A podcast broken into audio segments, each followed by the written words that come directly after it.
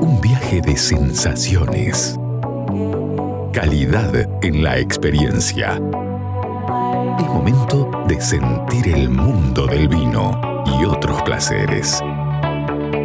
Esto es Red, red wine. Tope de Gama It's up to con la sommelier Carolina Pavisevich y el licenciado Alejandro Abram.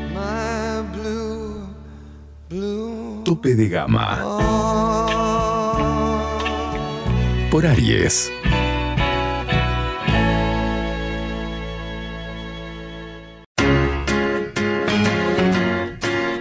Llega a Salta una nueva forma de vestir tu casa. The Linen Factory. La mayor calidad y fibras naturales en fundas de edredón, cubre somier, todo tipo de cortinas, manteles y más.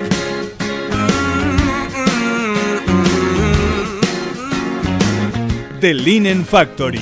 Te esperamos en General Güemes 292 o envíanos WhatsApp al 3875 841268 o al 3874 570269.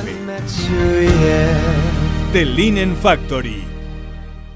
Eh, comenzamos en este caso con una visita muy linda Sí. en nuestros estudios. Es la segunda vez que nos visita en realidad. Estamos con Norma Brandoni. Ella es propietaria, es médica y es sommelier también ahora. Vamos a agregarle ese título. Recien- recientemente recibida de sommelier, así que un gusto tenerte nuevamente en nuestra mesa. Eh, ¿Cómo Hola, estás, Norma? ¿Cómo les va? Buenas tardes. Encantada de tener la invitación de ustedes y poder charlar un poquito de lo que nos gusta. Sí, lo que nos gusta básicamente Totalmente. son los vinos.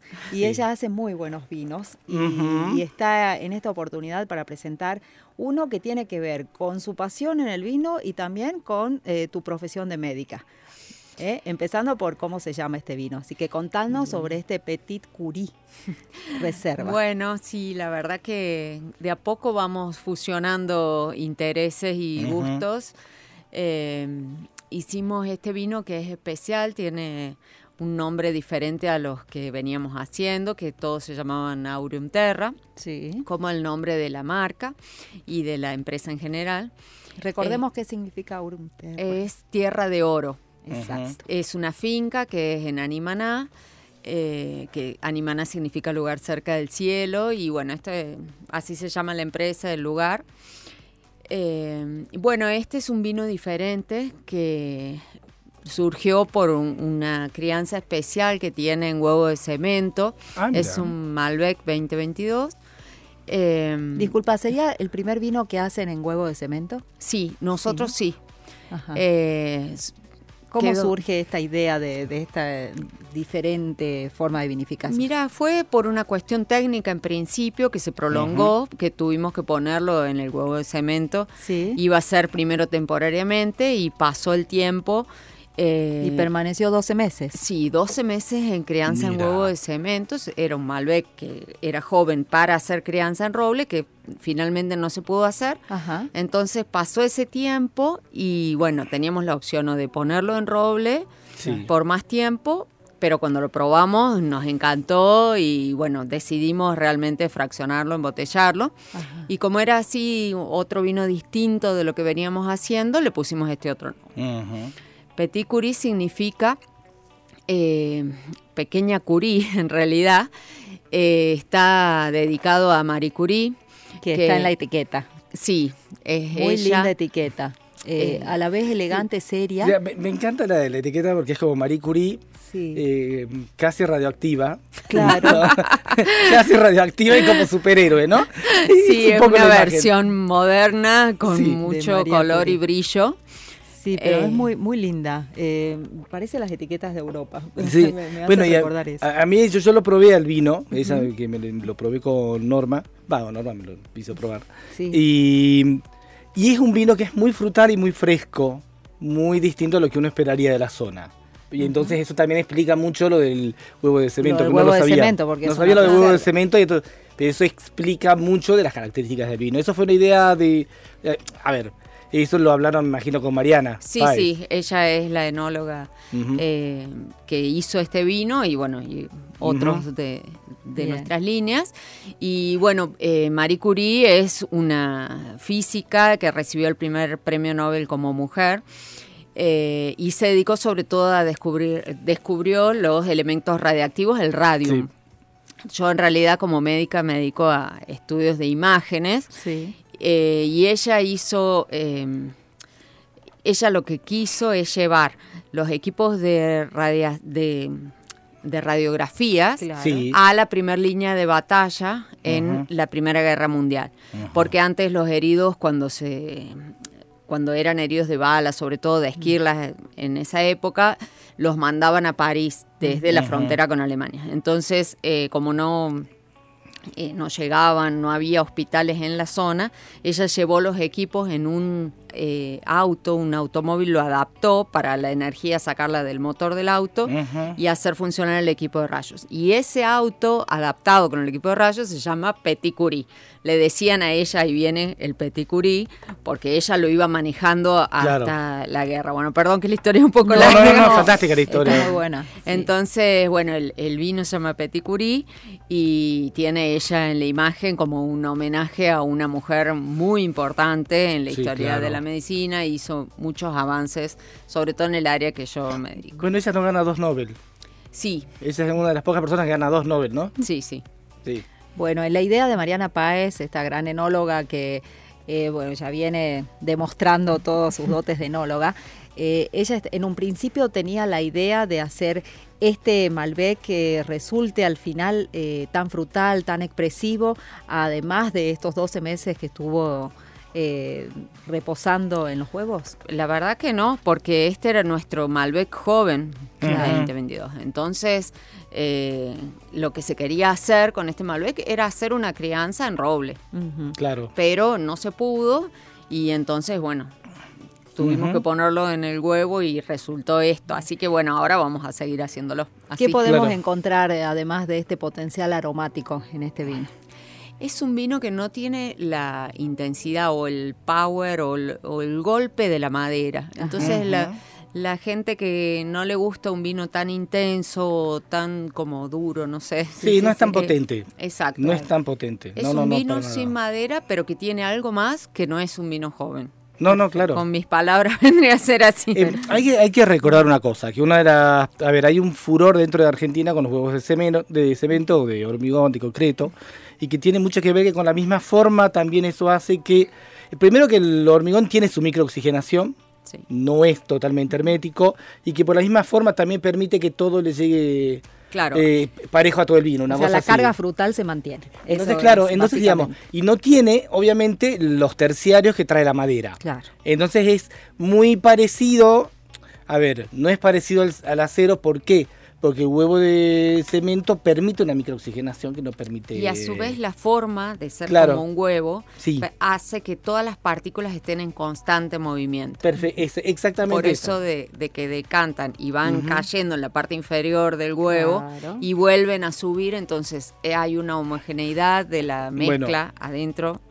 Algo muy icónico, emblemático de lo que es el huevo de cemento sería, por ejemplo, Zucardi, que Zucardi tiene el concreto, creo que se llama uno de los vinos, Sí. pero que Zucardi tiene, por ejemplo, sí tiene vinos que están tres meses en unos toneles de, no sé, no, no son toneles ya siquiera, son una cosa de- enorme.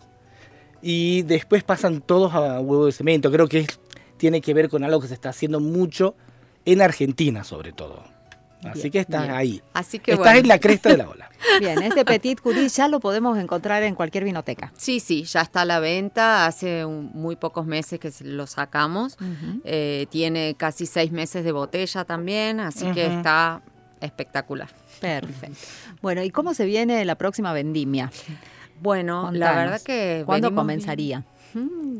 Todavía no tenemos fecha, estamos haciendo análisis y viendo eso. Se estima que va a ser un adelanto de unos 15 días más o menos Ah, en mira. relación al año pasado. Nosotros estábamos en marzo, eh, cosechando el Malbec y abril este, los Cabernet. Ajá.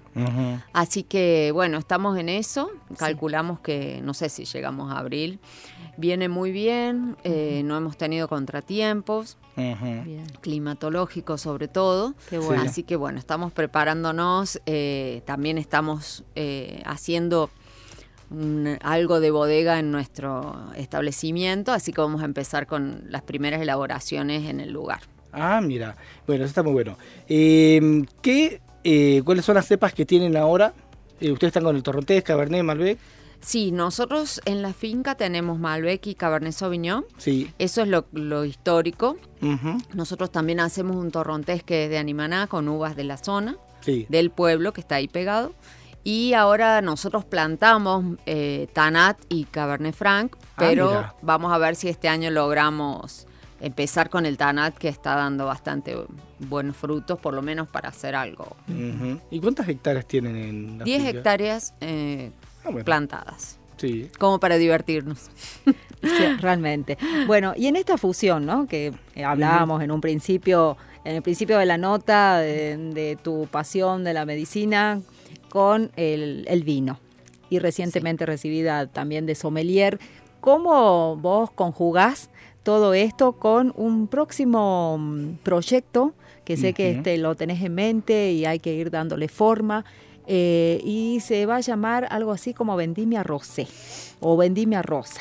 Contame lo que se viene en cuanto a el vino y esta toma de conciencia hacia la mujer, como es eh, concientizar sobre el cáncer de mama y eh, lo importante que es hacerse los estudios para prevenirlo.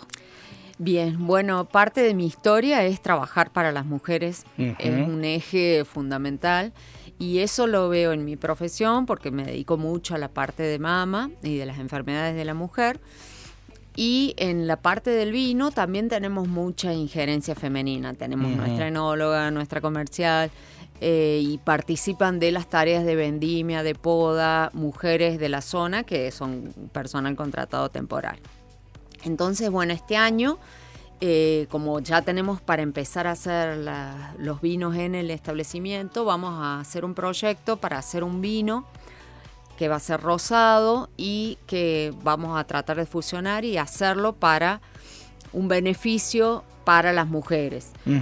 Vamos a tratar que sea en todo, en todos los pasos de la elaboración que esté muy presente la participación femenina desde la cosecha, la elaboración y luego cuando logremos el vino vamos a hacer eh, un beneficio específico para la detección del cáncer de mama eh, y para ayudar a, a- a- a la- a toma de transitar la enfermedad, sí, y ojalá que sea para prevenir Para y que las mujeres entiendan que tienen que hacerse los estudios una vez por año a partir de los 40 años. Y en este momento lo entienden, vos, vos ves eh, esa inquietud de la mujer eh, en el tema de la prevención, van, se hacen la mamografía o, o dejan pasar. Yo creo que va de la mano de la educación. Eh, en niveles educativos un poco más altos está más presente eso, de una parte importante en la vida saludable de las mujeres, que, per- que sea una, un acontecimiento anual, el Exacto. control con el ginecólogo, la prevención que normalmente se lo dan ellos. En los niveles educativos más bajos es menos importante, es como que se entiende que cuando una, la mujer queda embarazada tiene que ir al médico y después que deja de tener los hijos ya no vuelve más. Entonces eh, sería bueno con- por todas, digamos Sí. que Claro. Que sea el boca a boca, que sea a través de un programa de radio o a través de cualquier medio de difusión, que las mujeres entiendan que es la única forma Ajá. de lograr salir con vida de un cáncer de mama. Nosotros todavía no tenemos métodos para evitarlo. Lo único que podemos hacer es detectarlo precozmente en, una, en un periodo en el cual sea curable. Entonces, bueno, lo que es, son las armas que tenemos, tratar de detectarlo cuando la mujer no siente nada Sí. y sorprenderse con esto que le puede pasar a cualquier mujer, es muy frecuente, está en aumento. Entonces, bueno, si podemos poner el granito de arena, ahí vamos. ¿Querés encontrar los mejores vinos de Salta a precio de bodega? Cafayate Wines. ¿Querés quesos y fiambres artesanales? Cafayate Wines. ¿Querés hacer envíos a cualquier parte del país? Cafayate Wines. ¿Querés productos regionales gourmet, escabeches y salsas deshidratadas con ingredientes autóctonos? Por supuesto, Cafayate Wines. En Caseros, esquina de Anfunes, frente a la iglesia San Francisco. Perfecto. ¿Y lo lanzarías el 8 de marzo, que es el Día de la Mujer?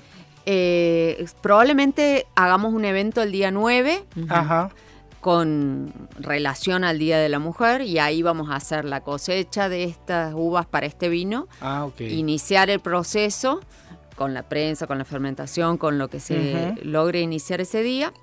La cosecha va a ser hecha por mujeres y hacer un evento tipo fiesta, almuerzo o algo para Claro. conmemorar el Día de la Mujer, festejar y ahí Sí. como que comienza el proyecto. Luego haremos probablemente algún concurso para las etiquetas y probablemente en octubre, que es el mes de concientización de la mujer contra el cáncer de mama, ahí esperamos poder lograr eh, vender el vino, sacarlo a la hacer el venta. lanzamiento en octubre. Sí, igual es una partida limitada, Ajá. pero la idea es simbólica de, Claro.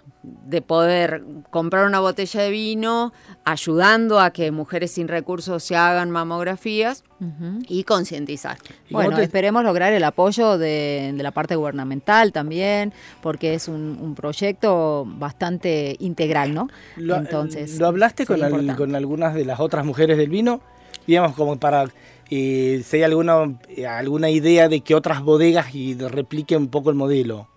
En realidad, con respecto a esto del cáncer de mama, eh, no, lo he visto solamente con Susana Balbo, que ha hecho Ah, claro. eh, una botella también alusiva y Sí, ella sí, sí. colabora con algunas fundaciones con respecto al cáncer de mama. Las mujeres del vino están apoyando porque hay otros proyectos de fiesta, de vendimia, digamos, o participación, apertura a la sociedad. eh, no, no creo que tengan esta fusión con Sí, este sí, sí, tema, no, no. pero sí hay vendimias abiertas, este, en Bodega Tuma, en Bodega de Alborgo, que se van a hacer este año y que están apoyadas por las mujeres del vino. Bueno, muy claro, muy lindo proyecto, Sí, muy todos los éxitos, todo nuestro apoyo para, para que se logre este fin. Y, y sería un rosado eh, de que sepa. Estamos viendo. Ajá, Nosotros lo que no más tenemos, definido. y como es una fecha cercana, Sí. eh, probablemente sea Malbec, porque Claro. es lo que más maduración vamos a tener en esa fecha. Ajá. Entonces, bueno, la idea es cosechar ese día. Sí, bueno, ese es un detalle. El, el objetivo y el fin último es Bien. lo, lo más Te importante. vengo a Ros- contar cuando tengamos el vino. ¿Rosado seco o dulce? No creo que hagamos dulce. Ah, bueno, probablemente bien. sea Seco, seco. los que te gustan. No, sí, porque además yo siento que hay un, eh, siento que hay como una falta en, en el mercado de rosados secos. Acá en Salta, ¿no? Sobre todo. No tanto en Mendoza, Mendoza tiene sus rosados, pero es que en Salta la mayoría de los rosados terminan siendo dulces. Eh, entonces, no, pues, traigan un rosado seco. ¿Qué- ¿Cómo es esto? Bueno, te Claro. lo voy a tener en cuenta. claro, claro. Bueno, es un pedido del mercado. Yo soy el mercado. Está bien. Y esto es una curiosidad aparte. ¿Cómo vas a incursi- incursionar también ahora en tu nueva profesión de sommelier? ¿O, lo- o lo vas a seguir disfrutando los vinos más técnicamente a partir de ahora? ¿Cómo vas a Y hacer? uno como que ya se siente un poco más habilitada y un poco más tranquila para hablar de estas cosas, eh, habiendo logrado este gran paso para sí. mí. Eh, la verdad que para los que no saben o nunca empezaron a estudiar esto, es una carrera muy difícil. Sí. eh, que requiere mucho la- esfuerzo, sobre todo para quienes eh, trabajamos eh, sí. paralelamente con otros temas. Es más que un hobby. Totalmente. Eh, Creo que el, el hobby son los dos primeros días, ¿no? Después deja de ser un hobby. Sí, eh, sobre todo, bueno, hace que se respete más la profesión de sommelier eh, por el tema de- del gran conocimiento que se tiene, que es necesario. Y bueno, lo voy a seguir haciendo para mi empresa. eh, Claro. Mm, claro. Así que, Por Eh, que eso te iba a decir, que es eh, la posibilidad de tener, digamos, por un lado, la preparación de sommelier y a la vez tener tu propia bodega y quién mejor para defender eh, que las que, ¿quién mejor para presentar esos vinos que la sommelier, que es la dueña de la, propia- de la Claro, propia empresa. sí. Me siento con más armas para eso. Es como que Claramente. antes lo venía haciendo, eh, pero me, siempre me sentía como amateur. Exacto. y ahora es otro el lugar en el cual me puedo presentar y Ujú. vender. Y a la hora de preparar ¿no? los vinos y hablar de los vinos con Mariana y Armando, ¿vos sentís que después de, ¿no? de, ya de, no de recibirte, sino de haber Sí. cursado y estudiado, tenés otro, a ver, vos te parás desde otro lugar a hablar con ella? Por supuesto. Este, no sé si tanto el recibirme, pero todo lo que aprendí Claro, por eso. en, eh, durante el estudio eh, son muchos aspectos, la parte comercial, la parte sensitiva y la parte teórica Sí, hace que uno pueda entenderse mejor con el enólogo y con el consumidor. claro. Fundamentalmente es eso, y transmitir de otra manera. Claro, es otro el enfoque que ya podés llegar a tener. Sí, sí, Y, y la tranquilidad y la seguridad en el cual uno dice, bueno, este es para esto, Exacto. se puede maridar con esto, se vende a tal público. Te sentís más segura en todo Sí. aspecto. Sí, sí, sí, sí. Y, y todo este estudio también te hizo lo que yo- a ver una pregunta que quiero hacer es em, si a vos te pica el bichito de decir bueno a ver probemos otras cosas porque se te ocurre que podrían hacer otras cosas pensando en lo que vos conocés ya sea tema maridajes tema un montón de cosas y las posibilidades que, que te surgen es como que uno siente que lo que opina de, esa, de ese juego, de esa incursión en, en otros ámbitos, abrir el abanico desde un lugar diferente. Es como que uno tiene eh, más espacio y, y más herramientas en esto de poder Sí. decirle a un enólogo, bueno, quiero esto y no estar diciendo algo que no que no existe, que no va a existir nunca, que no tiene Claro, futuro. claro.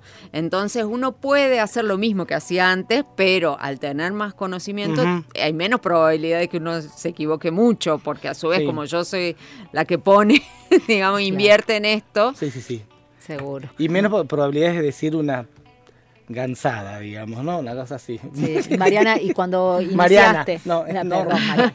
Eh, Pobre yo Norma. empiezo- Nombramos yo mucho. empiezo a bautizar a la gente. Eh, cuando iniciaste esta carrera de sommelier, ¿tu Sí. objetivo fue ese o es ahora que lo, lo mirás de esta forma? Mi objetivo era aprender, aprender Sí. lo más que pueda. Eh, y bueno, empecé aprendiendo y después eh, como que necesitaba el, cor- el coronarlo o el tener el título habilitante. Ajá. Habilitante personalmente, porque en realidad eh, yo no es que voy a pedir un trabajo como sommelier, pero sí me sirve eh, como para pararme Claro. en otro lugar y En tu bodega. Para- además de lo, todo lo que pararte aprendí. en otro lugar en la, en el- en la industria Exactamente, sí. Y también defender la, ta- la tarea del sommelier, que por ahí está como desdibujada, Sí. eh, subvalorada. Entonces, la verdad que me parece muy útil, muy importante para la industria Sí. y, y que podríamos usarla muchísimo. Creo que lo que lo que pasa con la profesión de sommelier es que lo que se estereotipa del sommelier son los vicios del sommelier, ¿no? Son los vicios o esas exageraciones o esas y me parece que tiene que ver con esas cosas que muestran cuando viste cuando el, el popular sommelier de vidas ajenas y toda esa historia que se dice que tiene que ver con alguien muy pe- pedante, petulante y toda la historia y que no tiene nada que ver con eso, sino que tiene que ser ver con alguien que eh, trata de interpretar, comunicar, eh, Un de hacer el un, un Claro. acer- acercar los mundos del vino Claro. súper técnico que no le sirve al consumidor Claro. y del consumidor que no entiende nada. traducir eso Sí. al consumidor. Sí, hacerlo simple, que es lo que siempre intentamos desde acá, desde, desde este Bueno, programa. Póngale. Eh, ¿Hay alguna cepa en Animaná que te esté por ahí picando como para querer elaborarla o incursionar? ¿Alguna cepa nueva que no hayan trabajado? Las dos que plantamos tengo muchas ganas de ver cómo se dan, porque bueno, Mariana también le gusta mucho el Tanat Sí. para trabajar y bueno, no vemos las horas de empezar con Claro. eso. Y bueno, no sé si vamos a probar algo más. Me- a mí me encanta el Sauvignon Blanc también. Eh, no sé si lo Sí. vamos a tener en algún Está bien. momento. Está bien. Pero Por ahora, eh, muchas, muchos éxitos en la próxima cosecha. y con esta reserva también y a, a ponerle todas las fichas en este proyecto. Sí. De, ¿Cómo se llama? ¿Vendimia Rosa o Vendimia Rosé se va a llamar? Ah. Estamos en eso, ¿no? Por ahora es Vendimia Rosa, que es más fácil. Ok. Eh, bueno, los invitamos, los queremos participar, queremos que el papel de las mujeres sea protagónico, que no por ser mujeres sean como tratadas de segunda o en muchos lugares también no se las toma a las trabajadoras mujeres. Así que Sí. bueno, tenemos, además de que trabajamos igual que cualquiera, Claro. eh, creo que las mujeres tenemos eh, un plus en el cual uno puede eh, trabar relaciones más universales, más horizontales, trabajamos en red Sí, muy sí. bien, entonces bueno, ojalá muchos hombres puedan aprovechar esto- estos Bueno. recursos femeninos. Vos sabés que algo de lo que vos decías, yo me acordaba mucho cuando hablamos con Julia Ujú. Julia Jalupsok que es la, de, es la enóloga de Santos y que ahora está en el equipo de Rutini. Ajá. Y ella, cuando hablamos con ella, hablaba mucho de que ella, por ejemplo, es famosa en Mendoza por haber sido una de las impulsoras de la igualdad en la industria vitivinícola y que ella contaba que en su momento, en muchas entrevistas de trabajo, la descartaban por el solo hecho de ser mujer.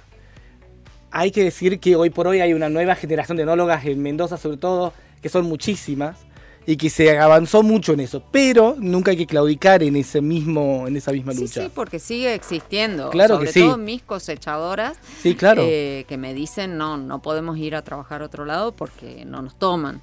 ah, mira. Que son, hay, hay bodegas, empresas, fincas Sí. que toman solo varones. Y Ajá. te digo que es un trabajo que Sí, no, es- no necesita alguna No, cualidad especial. y además cualidad no, varonil. No es tampoco- necesariamente un trabajo de fuerza, porque también tiene que estar la delicadeza para. Sí, para tiene sus ventajas. Yo hablando con la gente que trabaja desde hace años en la finca, ellos me dicen como que son diferentes los trabajos que hacen, Sí. lo cual estaría muy bueno que se coordinen. Nosotros en la finca es como más fácil porque digamos que para subir la gamela al camión Sí, claro, es ahí más sí. fácil varón, Sí, pero después la mujer es más prolija. claro. Eh, deja menos racimos en la planta, bueno, detalles que hace Sí, que rompe menos la uva, es mucho mejor seleccionadora, ya por desde la época de las cavernas que somos seleccionadoras, así que bueno, seguramente tenemos muchas ventajas, Sí. como los varones tienen ventajas en otras actividades Claro que sí, puntuales. obvio. Pero la verdad que nosotros las apreciamos, la pasamos bárbaro en la vendimia con las mujeres, así que Bueno, ¿vas a hacer vendimia abierta al público o.? Bueno. No, este año no. no. Bueno. No, no, no, no. No, estamos todavía puliendo muchas cosas Claro, y claro. nos- no podemos. Bueno, Vamos a eh, hacer te- un salud simbólico por, por tus proyectos, por, por salud. tu- eso. Ay. Salud, hagan, ahí salud, Salud. por mí. Hagan salud por mí. por tus proyectos y por tu, por tu nuevo título. ¿Mm? Muchas Que gracias. sé que ha costado mucho esfuerzo. Muchísimas gracias, gracias por la invitación, Y como no. siempre. Gracias a vos, Norma. Gracias, Normita. Gracias.